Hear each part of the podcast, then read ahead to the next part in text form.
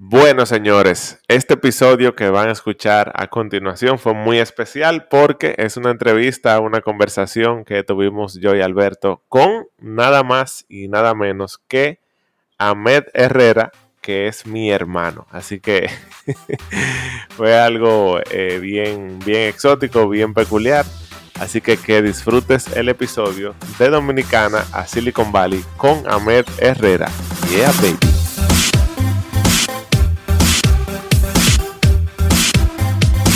Bienvenidos nuevamente a otro episodio de su One Talk Podcast. Por aquí tu host, como cada semana, Lolo Herrera.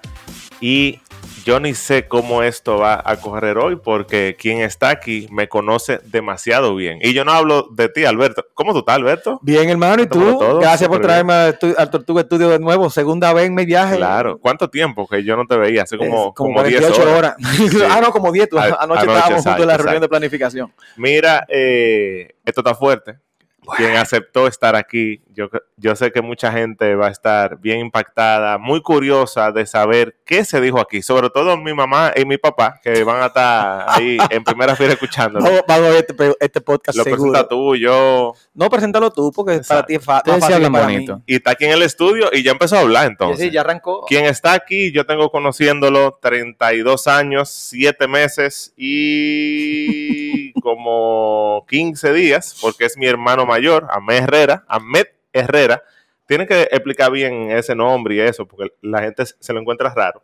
Y Ahmed es una persona muy peculiar, muy exótica, una persona que él, él dice, y Alberto dice que no se sabe si es medio genio o no, pero tiene una inteligencia eh, muy desarrollada. Es lo que es más inteligente que tú, pero eso tú lo notas tan inteligente. Viejo, pero no habla. Pero, espérate, déjeme presentarlo, espérense. Entonces, es una tú persona. hablando por ti. Exacto, claro. Por eso yo lo veo como un tipo más o menos normal, porque él y yo estamos en ese nivel de inteligencia. Exacto. Y tú eres muy humilde también, de verdad. Eh, yo aprendo de esa humildad tuya. No, no, pero en serio, es una persona que es uno de mis maestros más grandes en la vida, en muchas áreas. Yo he aprendido mucho de él en las pocas veces que hemos conversado. O porque he aprendido porque me ha enseñado algo de manera directa, o en la interacción con él, con la vida, con situaciones, con todo. Entonces también ha sido un gran maestro. Y él va a hablar entonces por qué está aquí y lo que ha hecho con su vida. Así que, sin más, un fuerte aplauso desde el Tortuga Studio, Ahmed Herrera. Yeah, baby. Yeah, baby. Viejo, pero es que tú abres y, y tú me pones por aquí arriba, entonces tú pones la expectativa demasiado alta. Es que tú pones el la bajita, tú eres el hermano mayor, él, tú eres su héroe, y eso es normal. Claro. Eso es normal. lindo, qué Eso es lindo. lo normal. ¿Cómo tú también? Yo estoy bien. Gracias por traerme. Eh, yo me estoy quedando en tu casa en este viaje que vine Exacto. cuatro o cinco Te días. traje aquí mismo. ¿De qué tú quieres que hablemos? Primero, ¿cómo te ha- has sentido con la habitación, la comida? Ah, súper bien, súper bien. Este sitio es un hotel. A mí me encanta quedarme en casa de Claro. Lolo porque aquí me, aquí me atienden mejor como si tuviera un hotel. Claro, pero no mejor que en tu casa porque Emily ya, es- ya es un plato aparte. No, pero eso es mi Papi, casa. punto. Pero eso- Claro. por eso es mi casa. No, no, por si acaso, para que ella esté claro de que ella es el final. Está bien. Muy bien.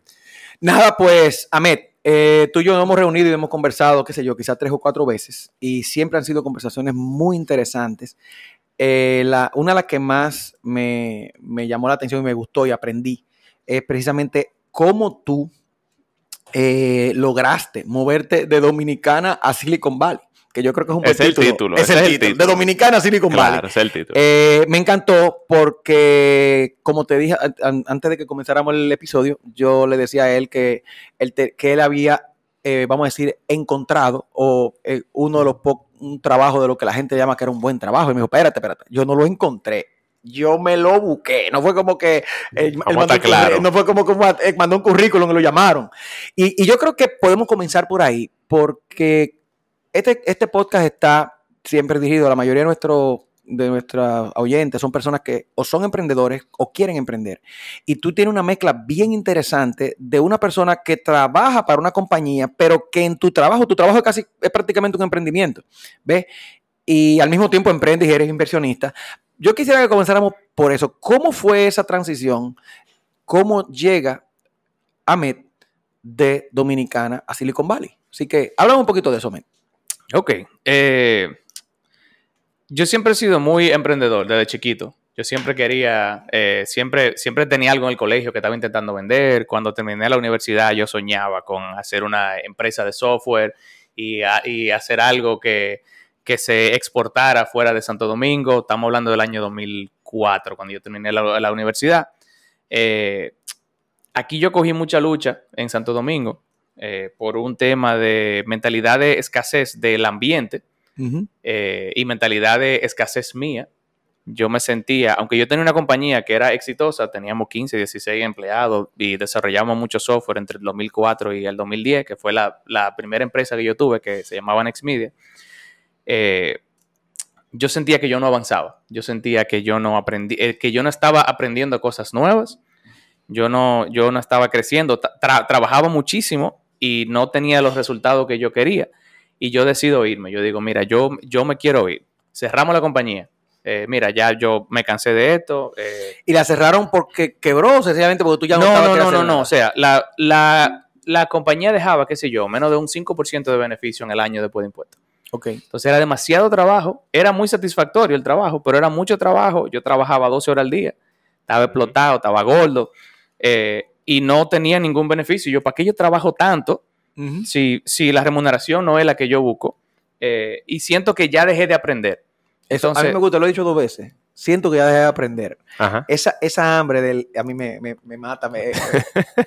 Entonces, yo me junté con un primo mío que se llama Pablo Herrera y le dije, Pablo, ¿qué hago? Y Pablo me dice, ¿cuál es el sitio en donde tú pudieses aprender? ¿Cuál es el sitio en el mundo donde en tu profesión se, innova? ¿Cuál es el sitio en el mundo donde, donde sale la gente que tú admiras hoy? Y yo, Silicon Valley. Y él dije, pues, pues, vete para allá, yo loco, no llego. ¿Cómo así? Yo que, que hay que ser un genio, yo, eh, eh, hay, que, hay, que, hay que saber demasiado país. Y él me dice, loco, si otra gente lo hizo, tú tienes que poder hacerlo. O sea, no, búscale la vuelta.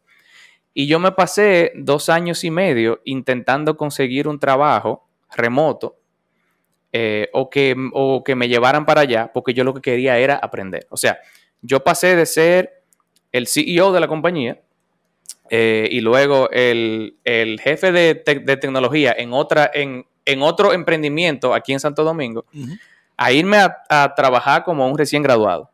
Okay. Pero yo conseguí a alguien que me dio un chance. O sea, eh, cuando, cuando yo decidí irme, que eso fue cuando, cuando la familia de, nosotros quebró, que, había mucha, mucha turbulencia en el camino, era muy difícil. Al capítulo número 4, que ahí se explica también eso. Gracias. Eh, yo me levantaba todos los días y yo estudiaba cuatro horas. Estudiaba matemáticas, estudiaba programación, estudiaba algoritmos. Me pasaba la mañana haciendo eso y me pasaba la tarde llamando a compañías diferentes. Yo llamé a más de 100 compañías y hice eso durante seis meses. De esas 100 compañías, 20 me respondieron porque me dejaban en el aire. 10 me dijeron, vamos a ver. Y de esas 5 me dieron una entrevista y en dos llegué hasta el final y una me hizo una oferta. Y esa me contrató remoto. Por más cuarto que el diablo en esa época, yo ni me lo creía. O sea, yo pasé de yo ganar menos de 600 dólares que yo ganaba al mes a ganar 3.500. En mi casa en Chori, trabajé eso durante ocho meses y luego me llevaron para San Francisco, California.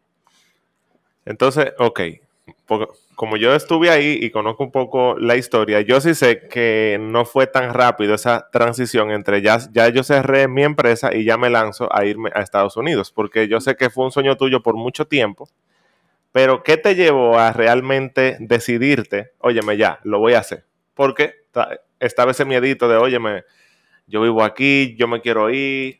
¿Cómo, ¿Cómo fue ese tren de pensamiento para tú decir, mira, ya, ya está bueno, me voy? yo siempre he pensado muy estructurado y, muy planificado y muy, esta es la forma correcta de hacer las cosas. Y a mí me molestaba mucho la sociedad en la que yo vivía porque aquí todo se hace a la brigandina. Eh, eh, eh, eso suena como, como medio hater, pero eso tiene cosas buenas y cosas malas, que tú te das cuenta porque tú te vas a otra sociedad y vives ahí. Y ahí te das cuenta, ah, mira, pero no era tan malo. Brigandina. Claro, no era tan malo, esto no era tan malo. Por tres días veniste fuera, la verdad. Sí a mí me encanta venir por dos meses, tres meses y pasarme parte del año aquí. Me hace mucha falta Santo Domingo eh, para ciertas cosas, pero no para la carrera.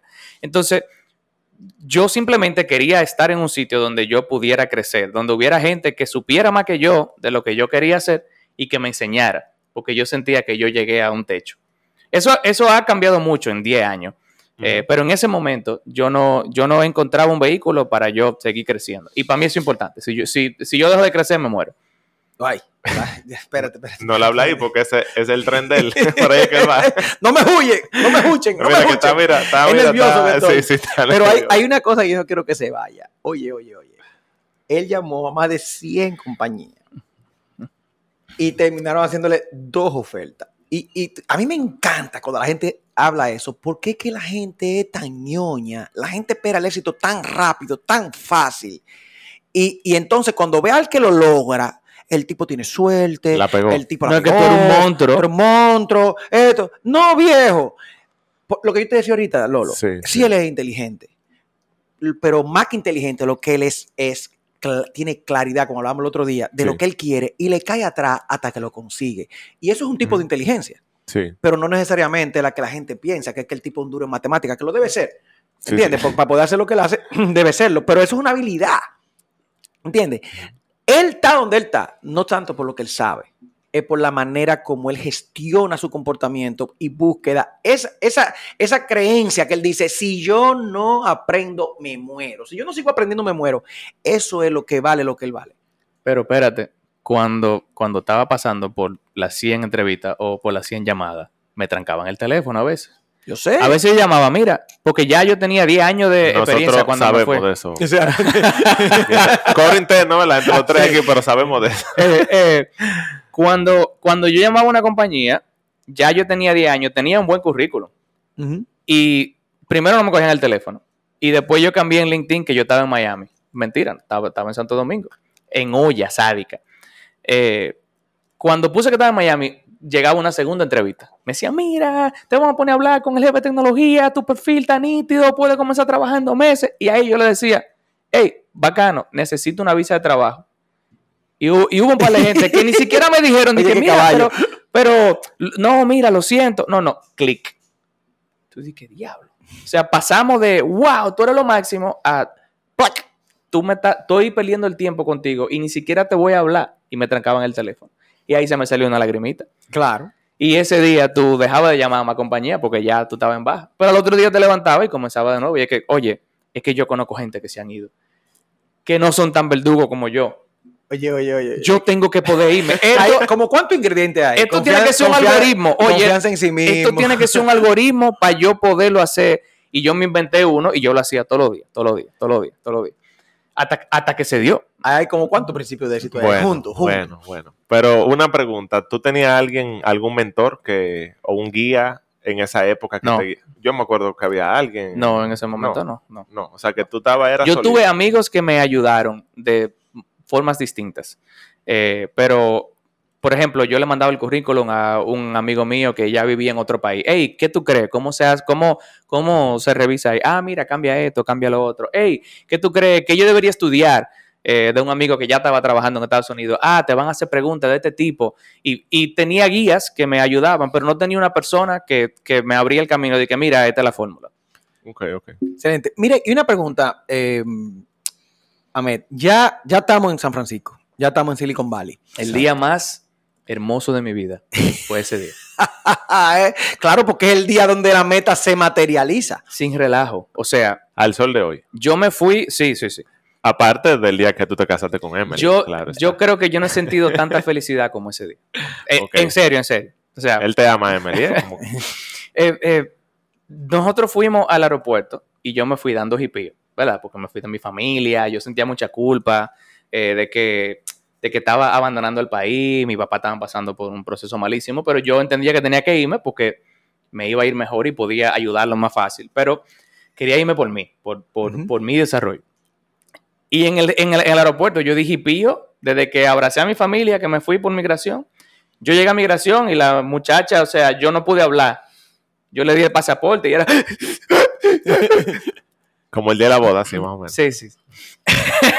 Él está, él está motivado en ayudar. Él me está No, salvando, no, eh. no, no, Él me no, está yo salvando. digo la boda de papi y mami el otro día. Ah, sí, sí, sí. que estábamos llorando. En- entonces, yo me monté en el avión y cuando yo vi la isla, ese día yo me podía morir feliz, realizado. Ya. Ya, o sea, porque tú yo- tenías cuántos años pensa- pensando en eso. toda, toda la vida, desde, desde los 18 años. Ya tú sabes. Yo llegué a San Francisco y tenía unos amigos que me prestaron su apartamento porque estaban de viaje. Y yo cogí la bicicleta y yo me fui a montar bicicleta por la calle sin A sentir la brisa, sitio, a sentir la la brisa. Y me puse unos audífonos y tenía una musiquita y vi el atardecer. Loco, el día más hermoso de mi vida fue ese día. Claro, ese es el, el reconocimiento. Cuando Claro, tú llegas al reconocimiento, cuando te dan la copa y la vaina, es la Claro. misma cosa, es eh, eh, eso es un chiste interno entre Ok, Lolo y yo. está bien. Eh, eh, El eh, águila eh, también. Exacto, el águila. la- es, es porque es, es el déjà vu de cuando tú tienes años viendo algo en tu mente y de repente ahora se está materializando. Ese es uno de los sentimientos. Yo le digo a la gente, óyeme, pídele a Dios que te permita vivir eso en tu vida porque eso es lo que pasa. Son momentos inolvidables. Eventualmente en tu vida van a pasar otros hitos. Sí, claro, Porque tú claro. todavía eres un muchachón, yo te estoy hablando ahora ya como el senior, tú sabes. Que te van, que se van a ir, que se, eh, Abuelo. ¿qué pasa, tío? Eh, que se- eh, momentos que se van a ir mezclando y, y según uno va avanzando en la vida, es una mezcla de momentos de déjà vu, cosas que soñaste por mucho tiempo y que terminas viviendo. Pero, eh, y es una de las sensaciones más brutales que, que la vida tiene. Ya una vez que estaba en San Francisco, Exacto, ¿Cómo tú, ¿Cómo tú comienza el proceso este de, ya estoy aquí? Hay gente que le pasa eso y es lo peor que le puede pasar en su vida porque entonces se estancan. Porque ya ese fue el logro. Ve, ¿cómo, cómo continuó en tu mente el proceso de, estamos aquí, ahora es que comienza el mambo? Lo mejor que me pudo pasar fue que yo entré en la compañía, que es una compañía que se llama ref.com, muy chula. Y yo entré como un, como, no como un senior software developer, yo, yo entré como un ingeniero de software, como entra la gente que sale de la universidad con el salario base. Eh, y yo fui muy, estaba un poco asustado porque eh, hay, hay, una, hay una mentalidad del impostor que sucede mucho en mi carrera. Eh, y yo pensaba, yo no me merezco estar aquí. O sea, esto es un error, estos tigres se equivocaron y yo voy a estar pianito, o sea, hasta... Que no se den cuenta que se equivocaron. Exacto, hasta demasiado sumiso yo estaba, pero yo, el, el CEO me dijo, haz toda la pregunta que tú puedas siempre, esa, esa, esa es tu, ese es el truco para tú tener éxito dentro de la compañía, do all the questions. Algo muy bueno que tiene mi carrera es que no tiene una mentalidad de escasez. Todo el que está en ingeniería de software, sobre todo en Estados Unidos, quiere ayudar al otro a subir de nivel y mejorar. Y esa vaina yo nunca la, había experimentado trabajando en Santo Domingo. Porque aquí todo el mundo, y, y eso ha, ha cambiado muchísimo, porque se ha globalizado. Pero yo no tenía otra gente que quería enseñarme siempre. Yo sentía que estaba en competencia con la misma gente con la que yo trabajaba. Eh, la primera vez que mi jefe me dice, Amé, vamos a setear una reunión cada dos semanas, un one-on-one, se llama. Y yo, mierda, ¿qué hice? ¿Qué cagué? O sea, ¿dónde, ¿dónde la dañé? ¿Qué pasó? Y me junta, el tipo me dice, La "No, pero- alerta, la alerta. Esto es normal. Yo necesito que hablemos, que tú me digas cómo te sientes, que tú me digas qué has aprendido, que tú me digas qué tú quieres hacer con tu carrera, que tú me digas qué yo estoy haciendo mal para yo, para yo mejorar también. Y yo no he puesto un gancho, ¿verdad? O sea, yo, yo en mi cabeza pensaba, creo, creo que los primeros cuatro one-on-one yo nunca le di feedback porque yo tenía miedo que, que, que Que- fuera un gancho de verdad, que, que Miedo- lo usara en mi contra. Miedo que- con calentarte con el jefe. digo, porque Claro. feedback. cuando tú tienes estructuras que son muy horizontales, tú creces porque sí, porque tú dejas de preocuparte en qué es lo que tengo que hacer para sobresalir, qué es lo que tengo que hacer para joder al otro. No, yo tengo que preocuparme en el producto en el que yo estoy encargado y en hacerlo mejor y en crecer yo. Y se te van abriendo las oportunidades automáticas cuando tú te enfocas en la cosa correcta. Pero eso nada más viene dentro de una sociedad que no es un zero-sum game Ujú. mentality.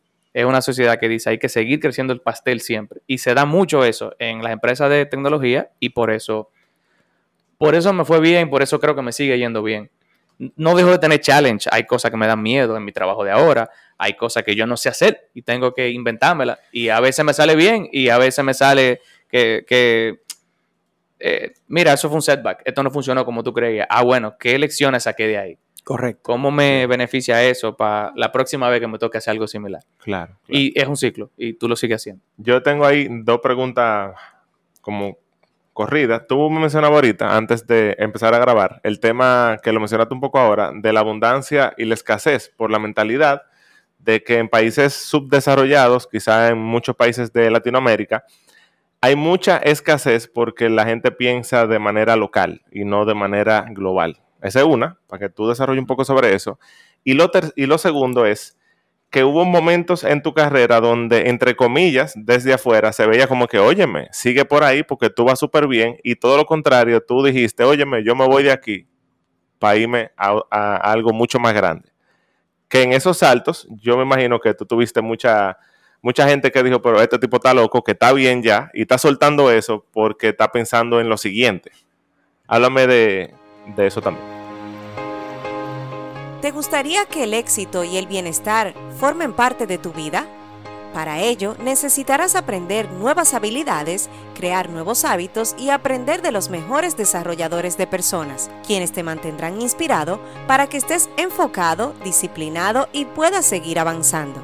De eso se trata nuestra comunidad One y Comercio un espacio que cuenta con herramientas para apoyarte a crecer de manera integral en las áreas de finanzas, relaciones personales y liderazgo a través del comercio móvil social. Si esto es lo que buscas, pregúntale a la persona que te envió este podcast cómo puedes hacer equipo con nosotros en One y Comercio. Con lo primero que tú dijiste de la abundancia, a eso que me refería con lo del Zero Sum Game Mentality. Aquí daba mucho trabajo porque si, si tú tomas una decisión que es incorrecta, imagínate que tú eres un tú eres un gerente en una institución bancaria grande o tú eres un gerente en una institución gubernamental grande y tú metes la pata con algo y te despiden por eso, porque eso puede suceder. Tú sientes que no te van a contratar en ningún sitio más nunca en tu vida.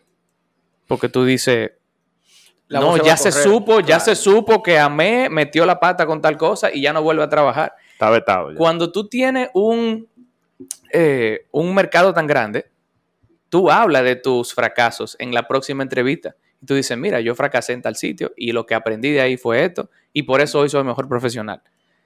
Mm. O sea, tú tienes mucho más opciones. Tú, tú, tú, no, tú no tienes el miedo de que me van a votar o voy a perder el trabajo y no tengo nada más. Entonces eso te abre a tú tomar más riesgos. Y eso eh, tiene, tiene mucho que ver con lo que tú mencionaste ahora también, que dice, pero, a, pero a meta bien ahí en ref y le va bien y gana bien. Entonces en mi cabeza es de que, bueno, yo lo logré hasta este punto. En este punto yo estoy muy bien.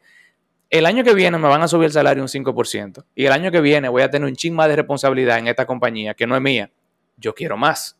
Yo quiero participar de algo que sea más innovador o yo quiero ganar más dinero, eh, o, yo estoy cansado de esta industria específica, porque eh, yo soy ingeniero en sistema y, eso, eso lleva a una especialización en ciertas tecnologías, pero tú aplicas esa tecnología a un mercado. Y puede ser que el, mercado de las transcripciones, que era lo que yo hacía en Ref, no me emocionaba.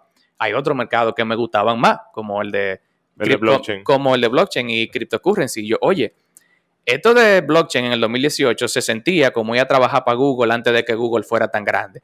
Y era tan emocionante que yo dije, yo no puedo dejar de irme para allá. Viejo, pero tú estás seguro ahí, mira, tú eres el único que tiene trabajo, tu mujer no está trabajando todavía, ¿por qué tú vas a hacer eso? Tú estás como loco, quédate ahí seguro. Quédate ahí seguro, eh. Deja de crecer. Quédate, quédate ahí seguro, eh. confórmate con lo que tú tienes. Y eso, eh, eso me mataba. Pero al mismo tiempo yo estaba asustado porque había terminado de salir de un proceso en el que había mucha escasez en mi familia y en el que cogimos mucha lucha. Yo decía, yo, yo, yo, sé de eso, Javier. Yo no quiero volver a eso de nuevo. Pero al mismo tiempo yo tengo que seguir creciendo. Ok, eh, Steve Jobs habla de una vaina, de que del Regret Minimization Framework cuando, cuando tú te viejo, no Steve Jobs, Jeff Bezos, el de Amazon, cuando, cuando tú tengo 80 años y tú mires para atrás y tú digas, coño, yo, yo, debí quedarme ahí o yo debí intentar hacer algo nuevo, diferente, mejor, para crecer. Exacto. Y alguien dentro de Ref me dijo, loco, ¿qué es lo peor que te puede pasar? Tú te vas, la otra industria no te gusta, te va mal, quizá no es un fit bueno técnico o, no, o, la industria del cryptocurrency no funciona y te quedas sin trabajo. Tú vuelves a trabajar para acá, para Ref. O sea, tú tienes buenas relaciones, tienes liderazgo, tiene, eh, da mucho trabajo conseguir desarrolladores de software, hay mucha escasez de developers, por eso los salarios están tan buenos. Loco, vete, que, que, que, que tú siempre puedes volver. En mi cabeza yo pensaba, yo no voy a volver más nunca ahí. no porque fuera malo, sino porque hay capítulos en la vida que tú tienes que cerrar Quemó las barcas. y comenzar otro nuevo. Y me fui. exactamente, Yo soy así también. Cuando yo cierro, cuando yo cierro un capítulo, ya. Pero o sea, yo no digo que no voy a volver, pero en mi mente, me- eh, cuídese ya. cerré. Tú sabes que... pero cogimos una lucha del diablo cuando, cuando nos fuimos para San Francisco. Pero ahí, ahí es que voy. El- el- una de las cosas que más me gustan de lo que tú estás haciendo hoy en día es, como yo decía al principio, es que el, eh, técnicamente es un empleo, técnicamente es un empleo, pero en realidad, prácticamente, primero, tú eres accionista de la compañía. No mayoritario ni mucho menos, pero a ti te pagan con acciones. Segundo, como hablábamos anteriormente, tú estás en el núcleo de personas que están dirigiendo hacia donde va la compañía. O sea que realmente, para los fines, tú no pusiste, tú no, tú no eres un capitalista, tú no pusiste capital para iniciar la empresa, pero tú estás funcionando en ese empleo como si eso fuera un emprendimiento tuyo. Háblanos un poquito de, esa, de ese cambio y de cómo tú te sientes con, ser un empleado dentro de una compañía a entrar en otro, en otra, en otro ambiente en el que sí eres empleado, pero, pero tienes un feeling de emprendimiento, tanto porque participas en, la- en las acciones de la compañía, como porque tú estás junto con un equipo más grande de personas llevando la compañía hacia adelante. Entonces ahora estamos hablando de que tú eres empleado, pero tú no eres empleado. Vamos a decir, pero tú no piensas como un empleado. Eh, sí, yo creo que eso eh, suena direccionalmente correcto. Cuando, cuando yo me fui de Ref, me fui a una compañía pequeña que se llamaba Hardware. Estábamos intentando definir los títulos de propiedad en el blockchain. Y, por varias razones eso no funcionó y, se- y la compañía cerró, fue, fue, fue adquirida en el 2018. En ese equipo pequeño, aunque yo tampoco era dueño y yo tampoco era líder, eh, yo tenía mucho input. En los equipos pequeños, con estructuras muy horizontales, éramos nueve personas, eh, lo que yo decía importaba. Y ahí aprendí mucho sobre liderazgo, ahí, a- ahí aprendí mucho sobre, sobre la mística de, de el, el líder visionario no trabaja solo, trabaja con un equipo. Y ahí aprendí mucho sobre cuáles eran las cosas que yo tenía que saber cuando yo quisiera hacer eso mismo, porque yo voy a hacer eso mismo un día, voy a tener yo un startup mío. Eh, o sea, cuando yo me vaya de Coinbase, yo, yo me voy a comenzar algo nuevo, no sé cuándo. Eh, pero entonces, cuando cerramos la compañía, que ya yo tenía mucho tiempo en, en, en empresa pequeña, yo dije, tengo, tengo que irme ahora a una empresa más grande eh, para entender cómo una empresa más grande funciona y para que me paguen bien, porque los salarios mejores de Silicon Valley son los que están en Google, en Facebook, en Dropbox. Eh, y apliqué el mismo algoritmo de que voy a estudiar, voy a ir a la entrevista. Sí, sí, porque Lo yo mismo. nunca, Es lo mismo, Es es, lo mismo. yo nunca había trabajado en un Facebook y yo me sentía intimidado. Yo decía, no, espérate, trabaja en Facebook y que te paguen 300 mil dólares al año, eh, hay que ser un verdugazo. No, hay que ser alguien que sabe cómo el sistema funciona y tú demostrar cuáles son tu- tus fortalezas. Y hice lo mismo. Fui a 10 compañías primero que no me gustaban tanto eh, para ponerme como en el ritmo de las entrevistas de nuevo, porque cada entrevista que tú haces de esa dura 4 o 5 horas. Y me levantaba todos los días, tenía una vainita de, de afirmaciones, escribía en una macota. Oye. tengo, tengo, y, y me lo imaginaba cuando lo escribía. Eso lo cogí de un tipo que se llama Scott Adams. Lo, me lo imaginaba, ponía, tengo, tengo una entrevista en Facebook. ¿Qué fue? Tengo que reírme, porque mira, Eso yo es, hablo con gente que tiene un empleo de 30 mil pesos y tú le dices que hagan afirmaciones y te dice que sí es loco que tú estás, que es una estupidez. Sí, porque es que la gente cree que es una vaina mística, pero no es místico. Tú Es estás verdad. condicionando tu cerebro. Digo, hay gente que sí, está bien, sí, y si te Si tú funciona. crees, ok, pero- Tú estás condicionando tu cerebro a que busque ese outcome. Correcto. Me lo imaginaba, lo Correcto. Y ponía. lo sentía. A mí me gustó que tú dices, lo sentía. Mira, yo Sí. te lo mandé, yo creo, la foto. Sí, Eh, sí. eh, tengo una oferta de Facebook, tengo una oferta de Dropbox, tengo una oferta de Coinbase, tengo una oferta de Cloud Kitchens, tengo una oferta de Indeed. Y de esas cinco yo saqué cuatro. Cuatro ofertas. Cuatro ofertas. Y puse una contra la otra. Mira, yo me quiero ir para allá, pero aquí me van a pagar más. Ah, no, pues espérate, déjame ver si te subimos y vaina. O sea que tú estabas cotizado entonces. Ya. Sí. No, espérate. O sea, yo querían. pasé, yo pasé de, de estoy asustado, creo que no puedo, a encontrar un blog post de alguien que desglosó el proceso entero. Mira cómo funciona, mira, mira cómo piensa el recruiter, mira cómo piensa la compañía, mira cómo tú puedes negociar. Y le di y conseguí eso. Y me fui a trabajar para Dropbox y es el peor trabajo que yo he tenido en toda mi vida. ¿Y por qué? ¿Por qué? O sea, yo trabajaba con gente chulísima. Eh, todas, las, todas las personas con las que yo trabajé en mi team fueron increíbles, aprendí mucho, gente sumamente inteligente, pero la estructura del negocio no era la correcta para mí. La forma en la que se tomaban decisiones era muy burocrática, la empresa no tenía como un, como, como, un norte delimitado y no era una empresa que a mí me apasionaba. Yo me fui para allá porque yo optimicé por el dinero. Más nunca en mi vida vuelvo a hacer eso.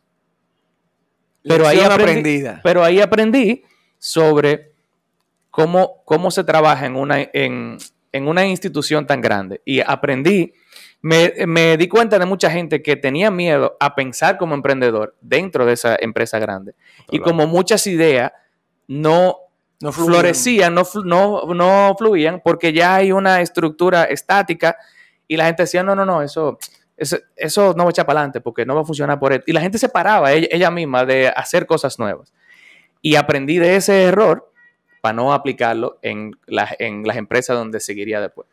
Y yo me imagino que ese escalón, aunque no fue lo que tú, ya viéndolo en retrospectiva, tú no volvieras a hacerlo, pero fue importante para entrar en Coinbase. ¿O cómo se dio Esa, ese cambio de me voy para acá? ¿Cómo fue eso? En Coinbase yo tenía una... ¿Qué es Coinbase primero? Para Coinbase, eh, Coinbase es un exchange de criptomonedas. Es un sitio donde tú puedes comprar y vender criptomonedas, criptoactivos. Eh, y yo trabajo ahí como staff engineer. ¿Es una empresa grande? Es una empresa de 6.000 empleados. Ah, sí, pues sí, grande. Sí. Eh, Perdón, ¿cuál fue la pregunta que se me fue? Eh, que ese, ese cambio, ¿cómo se dio de Dropbox a Coinbase? Ya yo tenía una oferta en Coinbase, que era una, que, era una industria que me gustaba más, eh, pero la de Dropbox era mejor desde el punto de vista económico, y yo me fui por ahí. Cuando yo tenía siete meses en Dropbox, yo llamé al recruiter y yo le dije, loco, mira, yo, yo no me siento bien levantándome todo, todos los días, pues yo a trabajar, yo, yo tengo que irme a trabajar a un sitio donde, donde la industria me importe. Entonces, esa oferta es válida todavía, sí es válida. Tienes que tener una reunión con quien va a ser tu manager y te la validamos y tú entras cuando tú quieras. ¿Ese fue a quien yo invité a comer? ¿Aquí o no? ¿O era eh, otra persona? no, Ah, ok, ok, está bien. Eh, ¿Qué, encontraste ahora en Combase que te apasionó como, como, estás ahora hoy en día? Para que vayamos ahí, yo, que yo quiero ir cerrando un poquito el proceso de, eh, del, del, del feeling que te decía de cómo, tú estás emprendiendo, pero no de forma tradicional como una gente emprende, que, que busca dinero por un negocio, sino que dentro de tu trabajo, porque hay gente que les iría mejor algún día emprendiendo si empiezan a emprender en donde están, en la posición en la que se encuentran en este momento, porque como tú dices, tú aprendiste en tus empleos cosas que te van a servir para tu emprendimiento, como sea un emprendimiento que tú comiences desde cero, porque tú ahora estás emprendiendo apoyado en la plataforma de otra empresa. Y así como nosotros lo hacemos, Lolo. Tú y yo emprendemos apoyado en una plataforma que ya existe. Claro, claro. Dale. Cuéntanos un poquito de eso. Yo siempre he sido eh, emprendedor, siempre he puesto ideas adicionales, hey, esto se puede hacer mejor, hey, ¿por qué no hacemos esto? Pero me di cuenta que si no me apasionaba lo que yo estaba haciendo, si, porque a mí no me importaba que el, espacio de sincronización de documentos de Dropbox no era algo que yo decía, wow, qué chulo resolver este problema.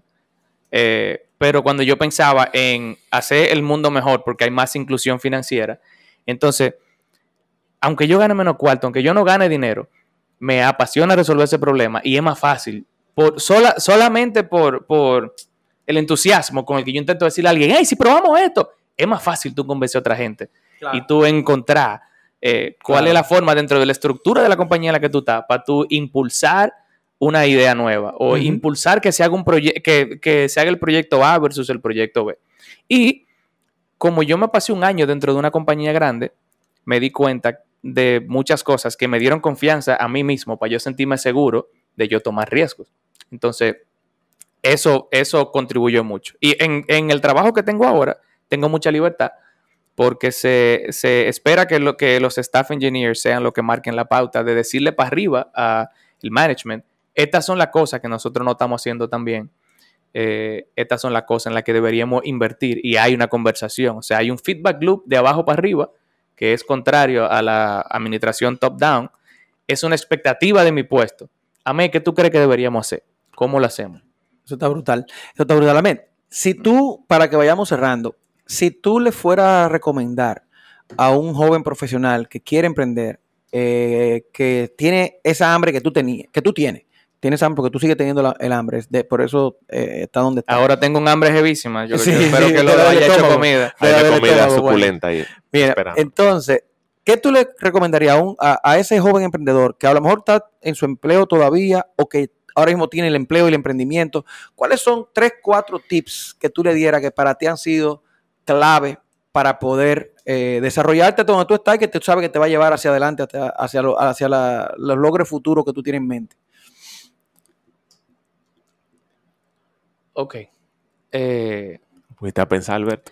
Sí, idea. porque es, es difícil tú, eh, tú, eh, hacer un summary, eh, tú, tú sumarizar eh, Resumir. toda la sabiduría que tú me acabas de pedir.